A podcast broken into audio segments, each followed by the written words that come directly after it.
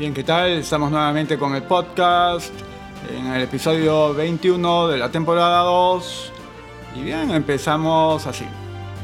Bueno, tenemos información económica, esta vez de Europa. Dice, Italia advierte de que Europa necesita un gran plan Marshall para combatir la crisis generada por la pandemia del coronavirus. El ministro de Economía de Italia, Roberto Gualtieri, criticó en una conferencia de prensa celebrada este sábado a la presidenta de la Comisión Europea, Ursula von der Leyen, después de su negativa sobre la necesidad de que los países de la Unión Europea emitan deuda común. Las palabras de la presidenta de la Comisión fueron un error y lamento que ella lo haya cometido, anunció Gualtieri, citado por Reuters, y enfatizó que Europa necesita un gran plan Marshall para poder reanimar su economía una vez que haya terminado la pandemia del coronavirus. El histórico Plan Marshall fue un paquete de ayuda económica masivo liderado por Estados Unidos para reconstruir Europa Occidental después de la devastación de la Segunda Guerra Mundial. Esta vez nueve de los 19 países de la eurozona, incluidos Italia y Francia, llamaron a la Unión Europea a emitir corona bonos, un instrumento de deuda común para financiar las consecuencias de la lucha contra el coronavirus. No obstante, Alemania, respaldada por Austria y los Países Bajos, se mostraron en contra y abogaron por el uso del mecanismo europeo de estabilidad el Fondo de Rescate de la Zona Euro. Por su parte, von der Leyen rechazó la sugerencia y negó que la Comisión Europea planeara emitir un bono. Los límites legales son muy claros. Eso no es el plan, dijo, no estamos trabajando en eso. La palabra corona bono es solo una palabra popular en este momento, afirmó la política y enfatizó que mientras que Italia ha pedido tal medida, otros países se han opuesto a la idea. Por su parte, el primer ministro italiano Giuseppe Conte anunció este 28 de marzo que había aprobado un nuevo paquete de medidas para apoyar a los más afectados por la emergencia del coronavirus, incluido el suministro de vale de compras y paquetes de alimentos. El líder italiano precisó que los alcaldes tendrán a su disposición inmediata 4.300 millones de euros, 4.790 millones de dólares, para atender las necesidades de los ciudadanos y otros 400 mil millones de euros, unos 447 millones de dólares, irían destinados a un fondo especial para personas que no tienen el dinero para hacer sus compras. Actualmente Italia sigue siendo el país europeo más afectado por COVID-19. Hasta la fecha en la nación transalpina se ha confirmado 97.689 casos y más de 10.000 personas han fallecido.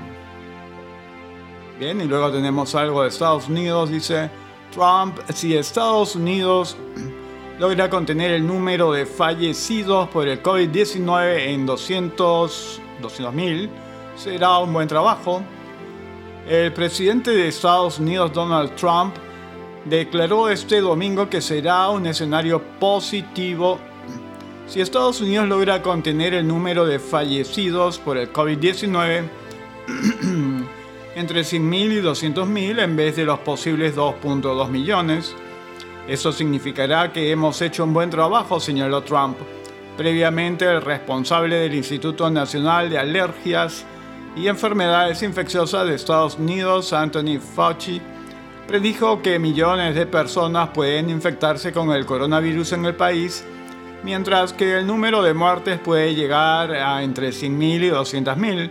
Sin embargo, Fauci aconsejó abstenerse de proyecciones acerca de posibles víctimas, ya que se trata de un fenómeno cambiante y existe un gran riesgo de equivocarse.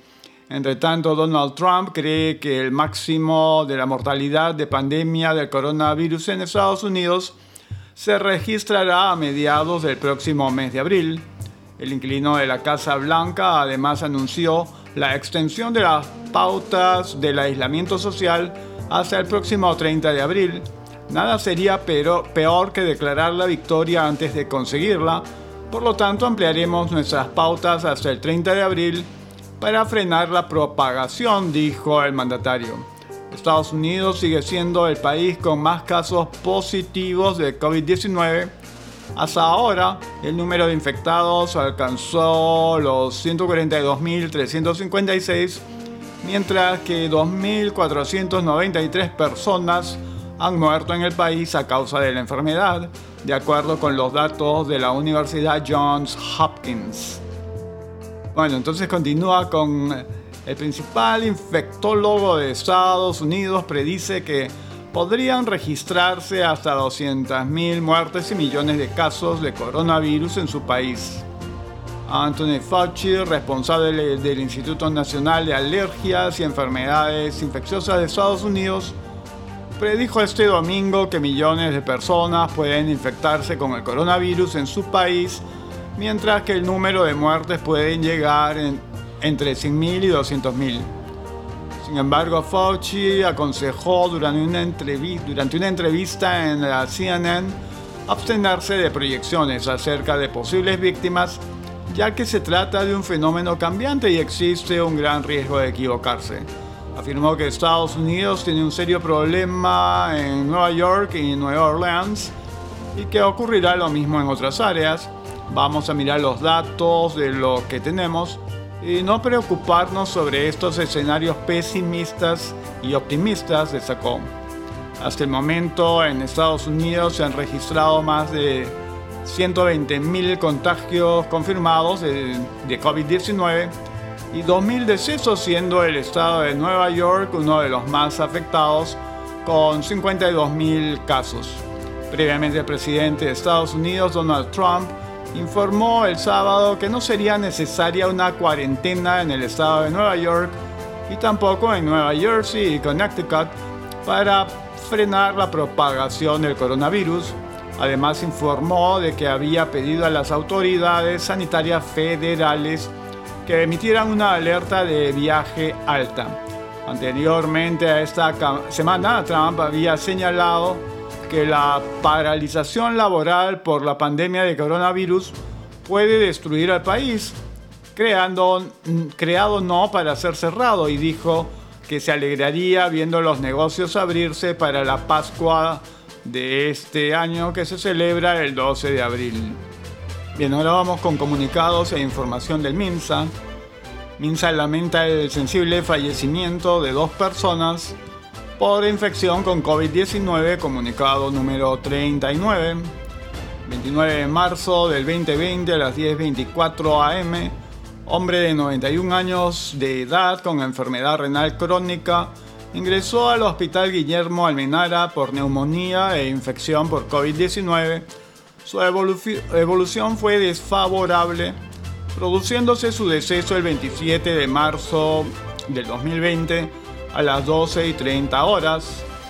Mujer de 66 años de edad con obesidad mórbida ingresó al hospital tercero de Chimbote en la región Ancash por neumonía e infección por COVID-19.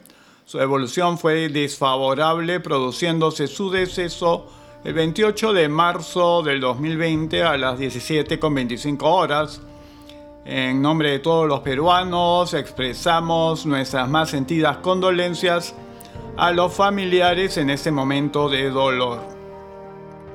Continuamos, dice Minsa, casos confirmados por coronavirus COVID-19 asciende a 852 en el Perú, comunicado número 40. 29 de marzo del 2020 a las 11.53 am. Con relación al procesamiento de, de muestras por coronavirus COVID-19, el Ministerio de Salud informa a la población lo siguiente. Número 1. Al 29 de marzo del 2020 se ha procesado muestras para 12.669 personas por COVID-19, obteniéndose hasta las 00 horas 852 resultados positivos y 11.817 negativos. Número 2, a la fecha se tiene 107 pacientes hospitalizados con COVID-19, de los cuales 40 se encuentran en UCI y de estos 37 con ventilación mecánica. Del total de pacientes hospitalizados, 16 fueron dados de alta. Número 3, Lima sigue acumulando el mayor número de infectados a la fecha con 639. Número 4. Las siguientes regiones también presentan pacientes con COVID-19. Loreto 52, Callao 29, Lambayeque 22, Piura 21, Cusco 17, Arequipa 15, Junín 13, La Libertad 13, Tumbes 8, Ancash 6, Ica 5, Huánuco 4, San Martín 3, Ayacucho 1, Cajamarca 1, Madre de Dios 1, Pasco 1, Tacna 1. Eh, número 5. El COVID-19 ha provocado el fallecimiento de 18 personas en el Perú. Número 6. Para evitar la propagación del COVID-19, el gobierno ha decretado que la población debe mantener aislamiento domiciliario. Bien, luego dice el ministro Zamora en Loreto se necesita reforzar la vigilancia epidemiológica.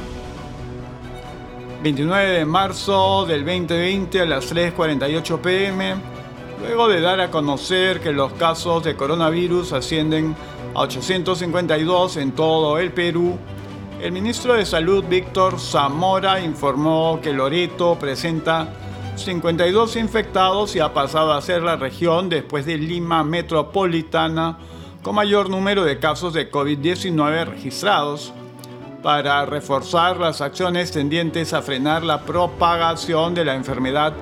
Zamora se reunió con el gobierno regional, identificaron la zona donde se, debe mejorar el control social. En, este, en ese sentido, formuló un llamado a los pobladores para respetar el aislamiento social obligatorio a fin de detener los contagios desde Quitos y acompañado de la ministra de la Producción, Rocío Barrios Zamora, sostuvo que en Loreto se necesita reforzar la vigilancia epidemiológica. Asimismo, remarcó que esta región, a diferencia de otras, no solo está enfrentando la pandemia, sino también el dengue. Nuestra Amazonía ha sido golpeada por el dengue, a la que se suma la pandemia por el coronavirus, el incremento de casos en Loreto ha resultado en un incremento de pacientes hospitalizados y de gravedad, alertó. La estrategia nacional se basa en dos grandes brazos. El aislamiento social obligatorio, ya que el virus es altamente contagioso, y la identificación de los casos para rápidamente aislar a los contactos. Para eso necesitamos a los equipos de respuesta rápida, que son profesionales de la salud que salen a hacer las tomas de muestra, detalló. En ese sentido, el doctor Zamora informó que hoy se ha movilizado equipamiento médico para fortalecer las capacidades del hospital regional y así atender a los pacientes de manera adecuada. Más adelante resaltó la labor de todo el personal de salud y especial a los profesionales en Loreto que vienen afrontando tanto la pandemia como el dengue. Anunció que el día de mañana se seguirá informando de medidas complementarias. Bueno, tenemos otra información, esta es económica, dice BCR anuncia paquete de 30 mil millones para asegurar cadena de pagos. Domingo 29 de marzo del 2020, ante la paralización de algunos sectores económicos por el coronavirus, el presidente del Banco Central de Reserva, Julio Velarde, dijo que este paquete beneficiará a 350.000 compañías, de las cuales 314.000 son microempresas. Frente al golpe económico que provocará el coronavirus COVID-19, en gran número de empresas peruanas, el presidente del Banco Central de Reserva, Julio Velarde, anunció este domingo un paquete de 30 mil millones para asegurar la cadena de pagos. Las empresas están perdiendo caja continuamente, están perdiendo capital de trabajo, no están recibiendo ingresos, mientras tanto tienen que asumir gastos. Las empresas no pueden afrontar los pagos. Lo que, tienen que hacer, tiene que hacerse es brindar un apoyo temporal para afrontar estas obligaciones, porque en muchos casos sus ingresos han caído a cero, dijo Velarde a Canal N para luego explicar que este paquete beneficiará a 350.000 compañías, de las cuales 314.000 son microempresas. Queremos que la cadena de pago se mantenga, que los impagos no se estén acumulando, manifestó el titular del BCR.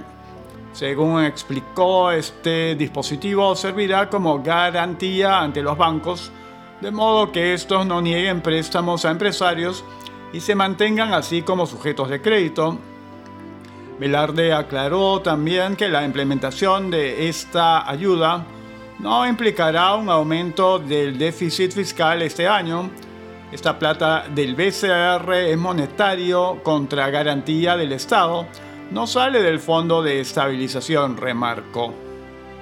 Bueno, es una noticia interesante de todas formas porque se requiere introducir eh, confianza y proveer recursos que permitan mantener operando el sistema económico, las empresas y por supuesto mm, tener a los trabajadores con la posibilidad de seguir laborando y cobrando sus sueldos. De otra manera esto atenderá al caos.